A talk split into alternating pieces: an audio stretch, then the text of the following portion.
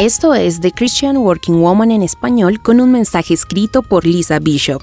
En el episodio de hoy continuamos nuestro tema del contentamiento y recordemos que el contentamiento es algo que se aprende, no es algo que sucede de la noche a la mañana. En el episodio anterior vimos cómo el negarnos a nosotros mismos es una puerta hacia el contentamiento. Y hoy veremos la conexión que hay entre la gratitud diaria y vivir satisfecho con suficiente.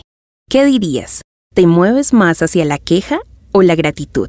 No tenemos que ir muy lejos. La Biblia está llena de ejemplos donde la queja era desenfrenada y la gratitud ausente. Rara vez encontramos en la Biblia a los israelitas satisfechos y cuando sucedió, les duró a lo sumo un minuto. Luego retornaron a su queja constante.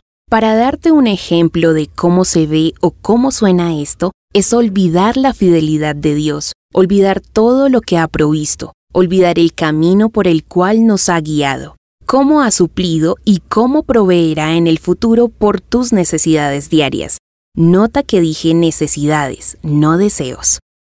Es muy fácil medir nuestro nivel de gratitud contra los deseos propios en vez de confiar que Dios ve un cuadro mucho mayor y nunca te negará lo que necesitas realmente. En la Biblia, en Éxodo 16, encontramos a los israelitas caminando su sexta semana por el desierto. Dios acababa de liberarles de más de 400 años de esclavitud. Además de entrar en el desierto, también comienza un ciclo de crisis y llega la queja, provisión divina y gratitud. Seamos honestos, no sé si tú y yo habríamos actuado de manera diferente con el tema de la gratitud. Pero no quiero que perdamos de vista que el desierto es un lugar de entrenamiento para madurar en Jesús, donde crecemos en nuestra habilidad para ver la provisión sobrenatural y aprendemos a confiar en Él, aún en medio de circunstancias difíciles. Éxodo 16.2.3 dice, ¿Cómo quisiéramos que el Señor nos hubiera quitado la vida en Egipto? Les decían los israelitas. Allá nos sentábamos en torno a las ollas de carne y comíamos pan hasta saciarnos. Ustedes nos han traído a este desierto para matar de hambre a toda la comunidad. Y Dios responde a su queja proveyendo sus necesidades. Durante un breve momento muestran gratitud, pero rápidamente entra la amnesia y nuevamente comienza el ciclo de queja. Es un patrón recurrente y no solo para los israelitas.